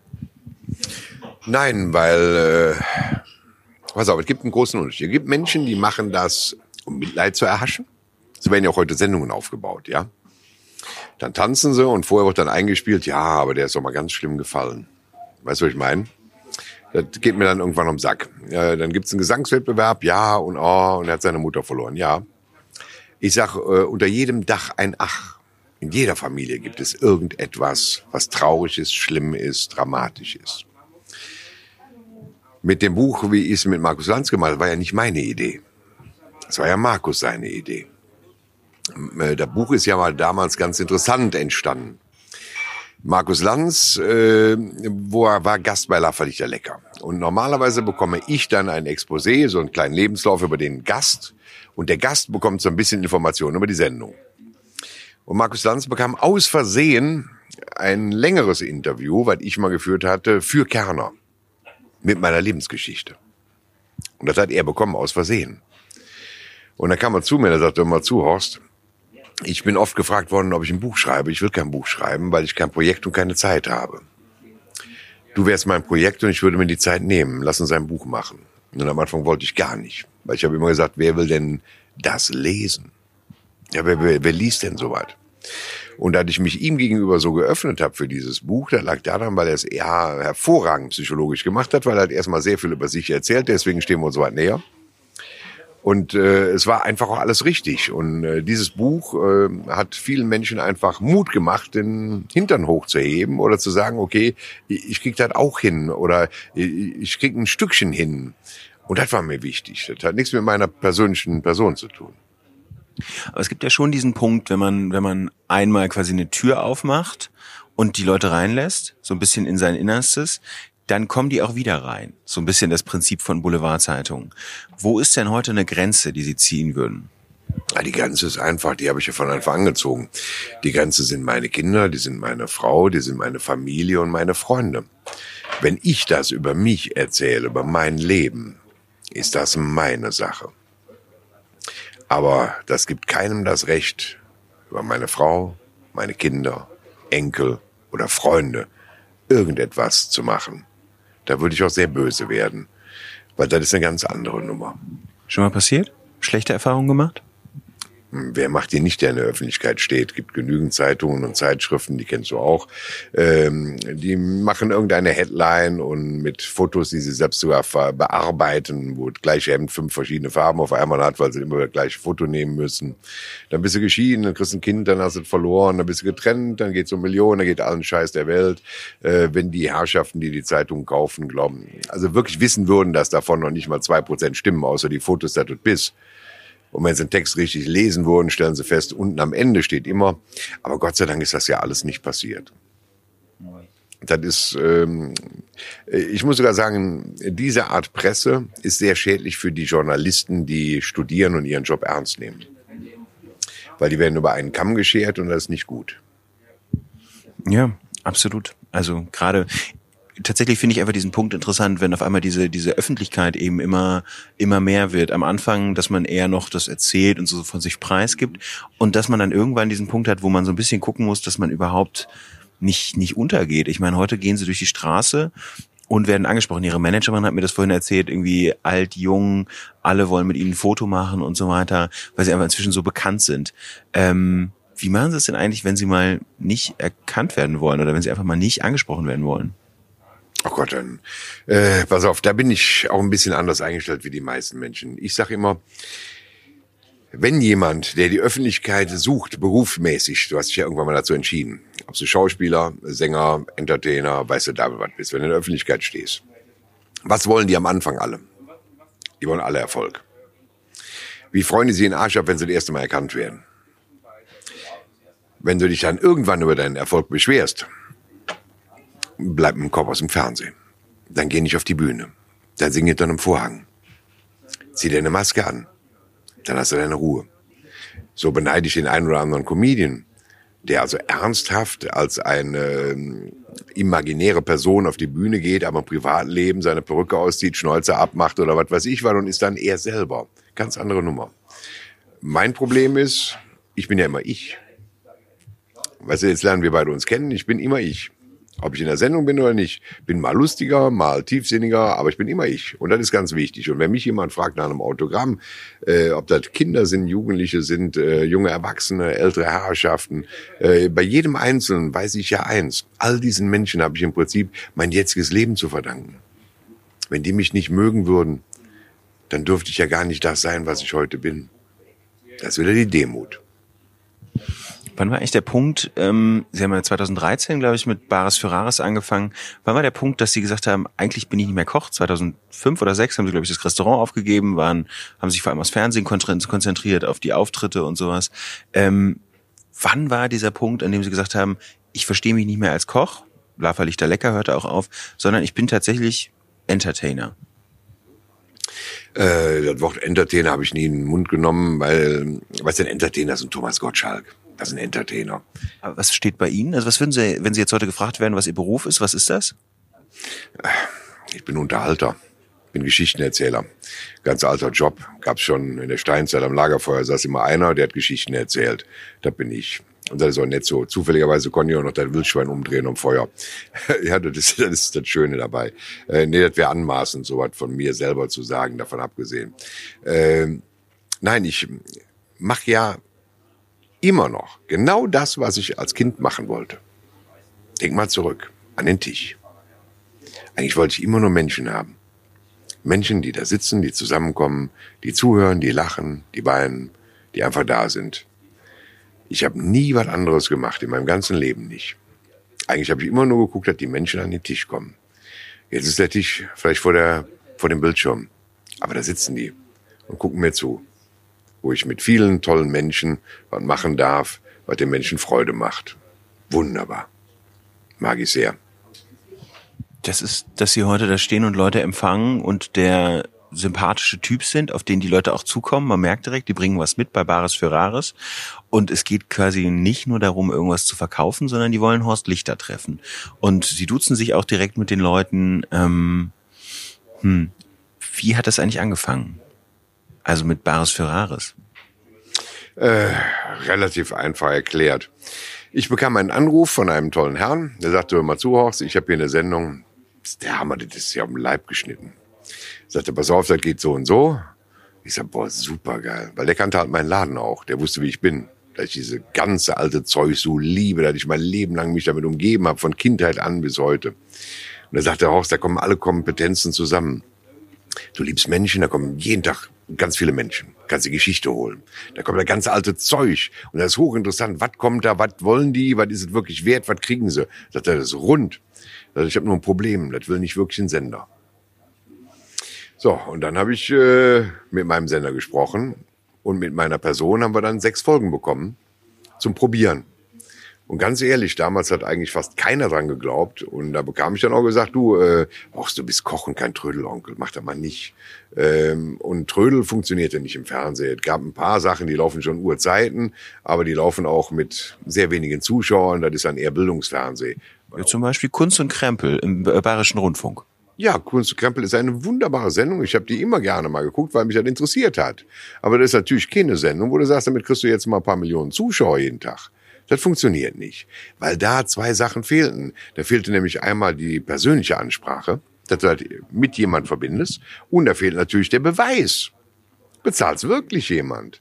Weißt du, das ist ja relativ einfach zu sagen, Kunsthistoriker, der erklärt dir alles auf dieser Welt und der sagt dir auch, ja, das ist bei Verstärkung und so und so teuer weggegangen. Hast du jetzt den Wert oder hast du ihn nicht? Erst durch den Verkauf wird's ja bestätigt oder auch nicht. Und somit war die Sendung rund. Und so fing es ganz langsam an. Dann haben wir die ersten sechs Folgen gemacht und die waren bedeutend erfolgreicher, als man vermutet hat. Und ich habe vom ersten Tag an gesagt, ich habe eine neue Sendung, die mache ich jetzt jede Woche, finde ich super. So, äh, wir hatten aber nur sechs Folgen unterschrieben. Ja, und dann kamen die nächsten sechs Folgen und nochmal sechs Folgen. Und dann wollte man schon im zweiten Jahr auf Daily gehen. Da habe ich gesagt, nee, das ist zu früh. Wir brauchen noch ein Jahr. Wir müssen uns erst finden. Wir müssen erst lernen. Und dann haben wir noch ein Jahr Daily, äh, äh, Weekly gemacht und sind dann erst auf die tägliche gegangen. Und dann ist es ja explodiert. Wenn du überlegst, wir hatten gestern in der Spitze, ich habe heute äh, jeden Tag die Quoten, wir hatten gestern in der Spitze 3,2 Millionen Zuschauer. Das geht von hier los und geht immer höher. 3,2, 24 Prozent. Da ist ein Viertel aller Fernsehzuschauer guckt Bares Ferraris. Es ist unglaublich aber wir tun keinem weh, es wird keiner verarscht, weißt du, da achte ich drauf. Ähm, ob da jemand vor mir steht, der arm ist, der komisch aussieht, der dick ist, der dünn ist, der bildschön, egal, es ist ein Mensch mit einer Geschichte. Ich interessiere mich in dem Moment für diesen Menschen und seine Geschichte und den, dieses Objekt. Natürlich interessiere ich mich nicht für Diamantringe. Aber in dem Moment, wo meine Expertin mir den erklärt, wird der hochinteressant, weil ich ihr auch gerne zuhöre und sie immer wieder neue Facetten reinbringt. Finde ich toll. So, dann ist halt alles ehrlich, weil das finde ich so wunderbar. Die Händler wissen nichts, die haben, müssen ihre eigene Kohle auspacken und wenn sie eine Tonne greifen, greifen sie eine Tonne. Haben aber auch mal Glück. Alles ist gut. Wunderbare Sendung. Ich weiß nicht, ich gucke das ja auch, ich finde es auch interessant. Ich, was mir nur manchmal wahnsinnig das Herz bricht, wenn Leute diese schönen Sachen, die über Generationen in der Familie waren, dann verkaufen. Und am Ende, also ich denke mir dann immer, das bisschen Geld, was ihr dabei rauskriegt, das ist es doch nicht wert.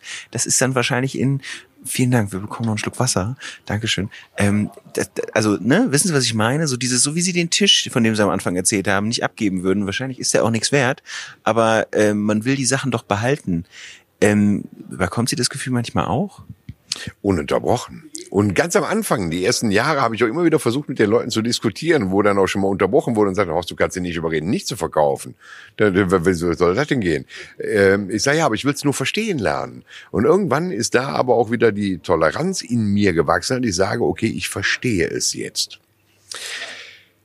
Äh, ich sammle verschiedene Dinge, die möchte ich mal meinen Kindern weitergeben. Die könnte keiner für Geld kaufen, auch wenn die vielleicht gar nicht wertvoll sind. Aber dann gibt es Menschen, für die ist das nur Ballast. Die schieben es nur hin und her. Die haben null Verbindung damit. Ich finde es auch dramatisch, wenn über fünf Generationen Schmuckstücke von Mutter und Tochter weit gereicht werden und dann irgendwann kommt einer an und sagt, ja, meine Töchter haben keinen Bock drauf und jetzt verhökert und dann gehe ich lecker essen. Äh, wenn so ist, ist es so. Vielleicht macht das Schmuckstück bei jemand anders wieder eine neue Geschichte auf. Ich versuche immer beide Seiten zu verstehen. Das ist wichtig, um auch Konflikte zu lösen. Den anderen zu verstehen. Und ich versuche die zu verstehen, dass ich sage, okay, wenn es dir ja nichts bedeutet und du es äh, mit so viel Nichtliebe strafst, dann gibt's lieber jemand, der sich wieder dran freut. Aber schade ist es trotzdem. Ja, und am Ende ist es ja schon so, also äh, Sie fragen ja auch immer, warum verkaufen Sie das? Und dann sagen schon die meisten immer Geld. Also das Monetäre ist schon, dass die Leute sagen, damit kann ich was Schönes machen. Meistens ist ja die Geschichte dann, die sie den Leuten entlocken, ähm, dass sie damit irgendwie in Ruhestand sich verschönern wollen oder sowas. Aber das Geld ist schon einfach immer so ein Ding. Ja, gut, ich sage mal so, wenn wir das Wort Geld nicht hätten, dann wären es vielleicht Muscheln, äh, ja, oder Käseräder, äh, keine Ahnung. Aber sie möchten halt die Möglichkeit haben, sich ein bisschen was anderes zu gestalten. Und dafür ist halt Geld notwendig. Deswegen kommt es immer aufs Geld. Ich finde es halt schön, wenn dann ich den Menschen wirklich mal erlocken kann, weil ich muss ja vorher erzähle ich mit denen immer ein bisschen und ich frage übrigens, bevor die Kameras angehen, ob ich sie duzen oder siezen soll. Das mache ich nie spontan bei den Herrschaften. Das geht nicht. Ähm, wenn sie dann auf einmal sagen, ja, ich habe Enkel in Amerika oder ich träume von einer Reise nach Norwegen oder bei mir ist die Heizung kaputt und ich muss es machen. Äh, das sind all die Geschichten, die ich eigentlich noch tiefer vertiefen wollte. Ich würde auch gerne mal sehen, war der nachher in Norwegen? Hat er Geld gereicht für Dach oder für die Heizung? Was ist passiert? Könnte doch so ein Anschlussformat sein, oder? Könnte ein sehr schönes sein, ja. Sie haben jetzt gerade gesagt, vorher sprechen Sie mit den Leuten. Wie läuft denn das ab? Mal so eine, so eine Folge von Verständnis. Sie kommen morgens um neun irgendwie da an. Das ist ja im Pulheimer Walzwerk, also auch hier in der Nähe von, von Köln. Ähm, und da ist quasi, da geht's dann damit los, dass, oh, wer ist jetzt hier? Das ist Thomas Gottschalk. Ja, mit dem bin ich nachher in der Sendung. Ach, der ist auch bei Genial daneben? Der ist auch dabei, jawohl. Ja, das ist ja schön. Thomas Gottschalk würde ich auch mit, äh, würde ich auch beim Podcast aufnehmen. ja, wir sehen uns ja gleich. Ja, sicher das. Ja. Ja, ich bin ja nur wegen dir dabei. Ja, sicher das. Bis gleich.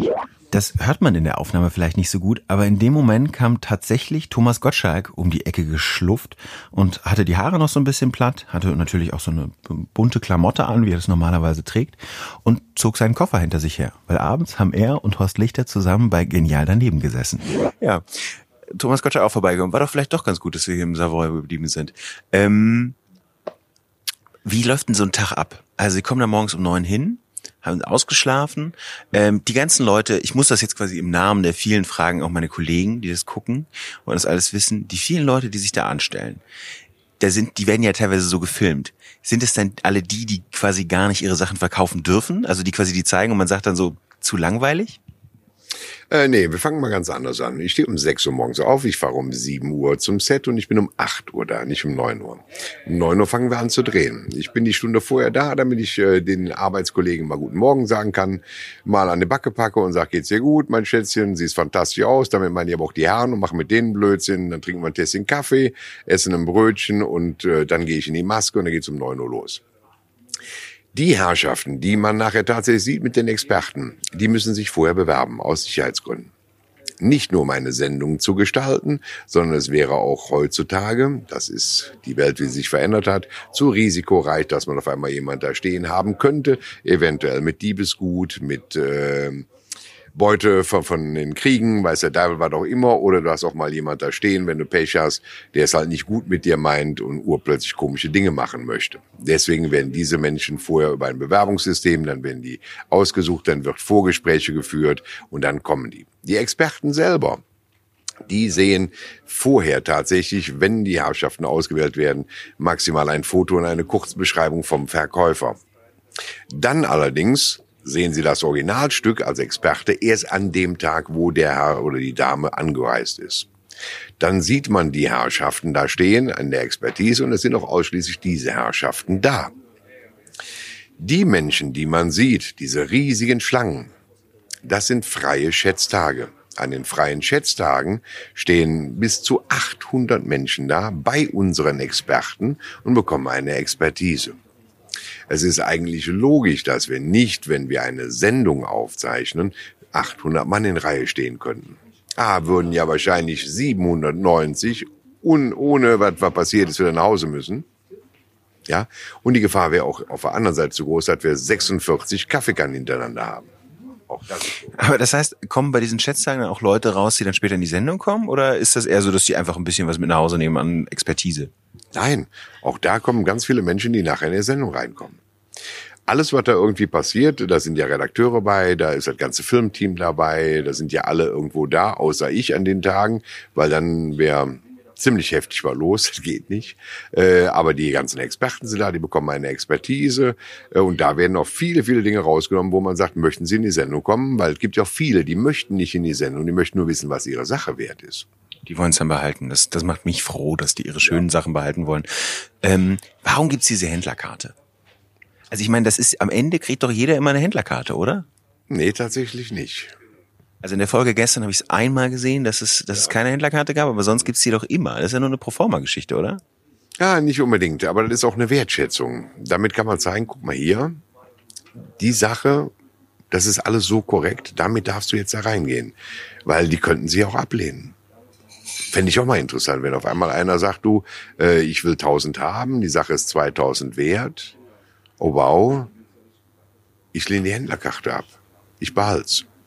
Fände ich auch mal interessant, wenn es passiert. Aber dann muss es halt auch so passieren. Es gibt Menschen, die kommen an und wollen 500 Haaren hören, es ist 1000 wert und wollen bei 900 nicht verkaufen. Gibt alles. Ja, das finde ich so interessant. Aber die Händlerkarte gehört schon dazu. Die ist schon so ein bisschen, wie man die Türe öffnet. Das ist der Türöffner. Wie ist es mit den Händlern? Kaufen die das wirklich? Also ist das, die, die, die, kriegen die das danach verkauft? Was machen die damit?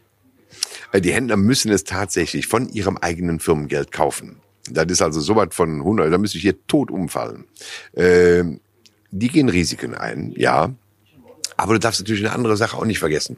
Gucken jeden Tag drei Millionen zu. Und da wird doch der ein oder andere Wunsch mal geweckt. Und die wissen, welcher Händler gekauft hat. Und die haben noch einen Vorteil beim Verhandeln. Die wissen, was er bezahlt hat. Und somit kriegen sie auch wieder verkauft. Nicht alles wird verkauft. Mit Sicherheit nicht. Also es gibt Dinge, das ist aber in jedem Geschäft so. Weißt du, in den, geh mal Antikläden gucken, geh Autoläden gucken, was weiß ich was. Die haben immer mal irgendwas, was einfach stehen bleibt. Warum auch immer. Vielleicht war es am Anfang zu teuer, vielleicht war es am Anfang zu billig, vielleicht gefällt es zufälligerweise keinem. Oder der, der es haben möchte, findet es nicht. All diese Sachen passieren. Äh, aber im Großen und Ganzen haben die Händler über die sieben Jahre sich auch äh, sehr weiterentwickelt. Sie sind sehr bekannt geworden, ihre Betriebe werden gut besucht und sie verkaufen. Das ist auch wichtig so, weil sonst äh, wäre ja irgendwann mal vorbei. Gut. Ähm, Gibt es eigentlich noch so typische Fragen, seit Bares für Rares jetzt so, auch so zum Phänomen geworden ist?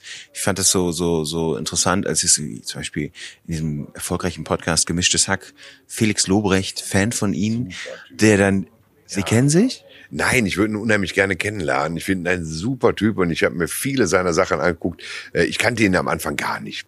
Und irgendwann kam einer zu mir und sagte, boah, da musst du dir mal anhören, das ist eine Sensation. Und so bin ich reingekommen, hatte aber nie ein Bild von ihm im Kopf. Äh, und dann äh, bin ich immer dabei, da sagen Mensch, Kinder, ich, ich würde ihn schon mal gerne da haben. Ja, ich würde schon gerne, wenn der mal ankommt und hat wirklich was Altes und hat der mal in die Sendung reinplatzt, fände ich eine Sensation. Ähm, irgendwo, irgendwann, irgendwie werde ich ihn kennenlernen, weil er ist sehr schnell im Kopf, das gefällt mir. Er ist ein junger Mann und er macht sehr, sehr witzig. Das ist aber so ein bisschen dieses, dieses, dass sie dann auch über die, die, bei jüngeren Leuten auf einmal, auf einmal auch noch eine Nummer wurden. Also vorher hatten sie am Anfang gesagt, am Anfang waren es die Fotos für die Oma und jetzt inzwischen sind es auch irgendwie die jüngeren Leute. Ähm, ja, haben sie da auch, was für Erfahrungen machen sie mit den jüngeren Leuten? Ich finde es wunderbar, dass meine Kinder stolz sind, dass ihre Freunde, die ganzen Studenten und was weiß ich was alle Male, den Vater kennen und den cool finden und sagen, sag mal, der ist aber, der ist aber gut drauf. Ja, ich bin halt ich. Gott sei Dank. Und deswegen, weißt du, und das ist halt auch wichtig. So wie ich schon als junger Mensch immer alte Menschen als Vorbild hatte. Ich will kein Vorbild sein, aber ich möchte, dass man in eine Generation mit Respekt umgeht. Nicht jedes Kind ist dumm. Nicht jeder Jugendliche, der was fordert, ist blöd.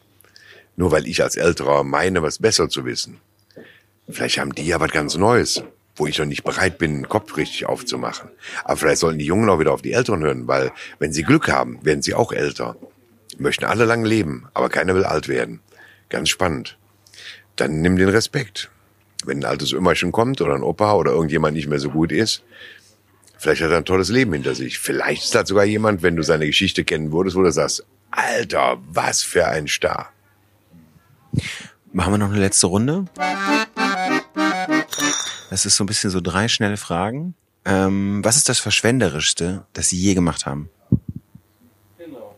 Das Verschwender, was ich je gemacht habe, da muss ich ernsthaft überlegen. Schnelle Antwort ist da schwierig. Boah. Na gut. Zu viele Motorräder auf einmal angemeldet. Das ist kompletter Blödsinn. Wie viele sind das denn im Moment bei Ihnen? Ne? Ich habe ja nicht mehr alle angemeldet. das ist das Schöne. Aber ich habe schon viel zu viele. Aber ich liebe sie alle. Was ist die beste Lüge, die Sie je über sich verbreitet haben? Ah, ich bin immer gut drauf. Hm, welcher Ratschlag hat Sie weitergebracht oder hat Ihnen am meisten geholfen? Ein Freund von, äh, ein Freund von mir, Eckes, äh, auch ein älterer Herr, den ich sehr bewundere, einer von denen, wo ich eben von erzählt habe, der hat mir was beigebracht für mein ganzes Leben. Mit dem hatte ich eine Verabredung, ist schon sehr, sehr lange her. Da war ich schon ein ganz junger Kerl, fahr dahin und kam 20 Minuten zu spät. Und eigentlich hat er mich geduzt. Und ich komme rein in sein Büro und er sitzt da, guckt mich schon oben unten an. Und ich sage Hallo Eckes und er lehnt sich zurück und sagt, Herr Lichter, was Sie soeben gemacht haben, können Sie nie wieder gut machen. Sie haben mir soeben 20 Minuten meines endlichen Lebens unwiederbringlich gestohlen.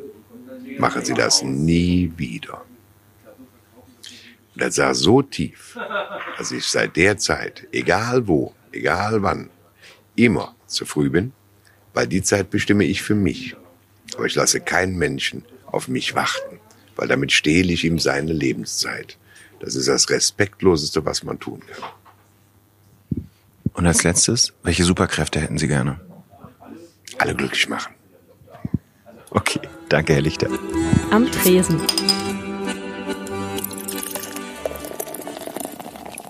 Ich finde die Geschichte von Horst Lichter beeindruckend. Was das Betonen von Sekundärtugenden betrifft, kommen wir wahrscheinlich einfach nicht zusammen. Ich glaube nicht, dass früher alles besser war. Aber interessant, dass er das so sieht. Was war Ihr Eindruck vom Gespräch? Was hat Ihnen gefallen? Geben Sie uns eine Bewertung bei iTunes oder im Podcast-Player Ihres Vertrauens. Das war am Tresen.